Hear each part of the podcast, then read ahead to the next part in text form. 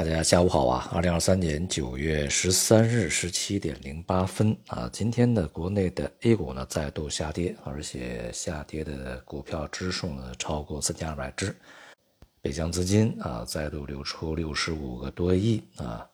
那么整体盘面呢还是比较弱的啊，这一点呢也符合我们在之前的预期啊，这个在这段时间里面市场会维持一个弱势震荡啊。未来呢，震荡下行的这种压力始终没有消除，并且呢，大概率在未来仍然将陷入到这样的一个震荡下行的状态里面去啊。因为现在没有什么好的消息，我们需要呃等待观察更多的这个政策的实施结果，以及更多的经济数据啊。在盘面上呢，在这段时间，这个尤其像能源资源类啊，这个表现还是比较坚挺的，尤其像。呃，石油啊、煤炭这一系列啊，一方面呢，从国内的角度上来说啊，现在发力的仍然是一些这个建筑项目，呃，对于像煤炭的这些能源的需求也比较大啊，煤炭的价格在这段时间有所上涨，也使得啊相关板块呢有所表现。像煤炭开采啊这样的一些行业板块，也是我们在呃前一段时间到现在啊，就这段时间以来少有的。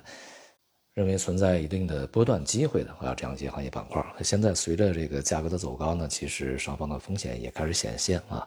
而另外呢，就是石油啊，这个石化相关的行业板块，那么当然它主要的驱动力就是原油价格啊。在今天呢，布伦特原油呢已经是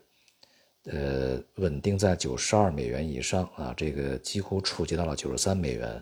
而美国原油呢，也是稳定在八十九美元以上啊，几乎触及到了九十美元啊。那么油价的上涨是相当稳定的，而且呢，从这个目前来看，趋势还并没有完结。那么原因呢，很简单啊，一个就是欧佩克的一个产能控制，另外呢，现在的这个全球经济尚算稳定吧，尤其中国经济呢，虽然说呃恢复不及预期，但它也还是在恢复增长。而其他的像美国呀啊这样的一些地方呢，这个经济还算。具备韧性啊，并没有说特别明显的在回落下滑啊，因此呢，一方面实际需求啊比较稳定，而另外一方面呢，欧佩克对于未来的经济前景需求预期仍然不做改变，同时当然，对于他们的这个产能产量释放啊，就会继续采取一个比较偏紧的状态啊，使得这个市场的供求层面啊发生一定的倾斜啊。那么，因此呢，它是一个相对比较紧的一个平衡状态啊，这样的话就会使得油价呢上涨。当然啊，对于相关的一些这个行业板块，尤其是与油价啊密切相关系的，呃，联系比较紧的啊，这个行业板块呢，在这段时间以来啊，表现就是不错的啊。那么，相关的行业板块也是我们从去年到今年始终啊比较关注和重点配置的目标所在啊。而在未来呢，这个随着油价的进一步的上行，对于原油价格呢，美油我们的目标是九十到一百啊，布伦特原油呢会比它稍微高一点，呃，那么如果说这种上行继续保持，并且沿着我们这个预期的方向去运行的话，势必呢也还会对相关的这个在股票市场里边的啊行业板块呢带来积极的影响啊，这也是为数不多的市场的一些这个结构性的机会啊。而从更广泛的一个角度来看呢，因为油价上涨啊，它是大宗商品的锚，并且呢，它涉及到非常多的领域啊，建筑、制造、运输啊、家庭生活等等，都与这个原油价格非常密切的联系啊。因此呢，这个油价从今年下半年到目前的一个上涨呢，势必会对这个呃，尤其是西方国家啊，那么乃至于全世界的这个通货膨胀呢，带来。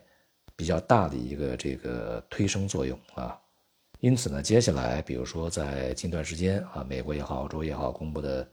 这个通胀数据啊，啊，恐怕呢会因为油价的上涨，会使得通胀的这个表现再度出现反弹啊，当然是一些名义的通胀。那么在整体通胀这个反复的情况下，如果呃时间比较长，它也会逐步传递到核心通胀里面去。